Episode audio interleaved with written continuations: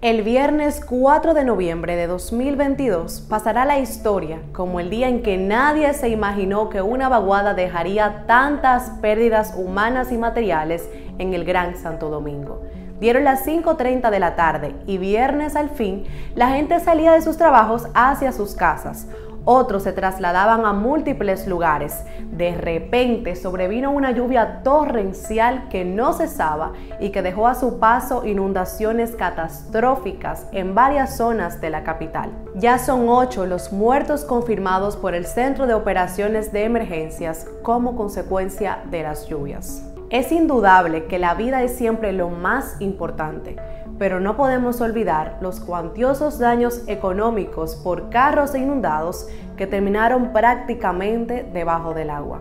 Y aquí hay cosas que no se pueden recuperar. El agua acabó con todo. El presidente ejecutivo de la Cámara de Aseguradoras y Reaseguradores, Miguel Villamán, afirmó que no todas las víctimas que se vieron afectadas por las fuertes lluvias pueden reclamar daños en sus vehículos. De hecho, solo el 25% de los vehículos con seguros a todo riesgo, o sea, seguro full, tienen cobertura de inundaciones. Si usted es uno de ellos, le toca presentar todas las evidencias posibles de lo que pasó con su vehículo, entre ellas una gran cantidad de fotografías, especificar el lugar donde ocurrió el incidente, la hora en que pasó y cómo pasó. Todo esto con el objetivo de agilizar los reclamos. Este lunes, el COE contó al menos 855 vehículos inundados que fueron asistidos por las grúas de este organismo entre ellos, 251 presentaron fallos mecánicos por la negación del agua. Para el viernes había 12 provincias en alerta amarilla y 9 en alerta verde. Se pronosticaban aguaceros en varias zonas. No obstante, nadie esperó que se tratara de algo de tal magnitud. La realidad es esta.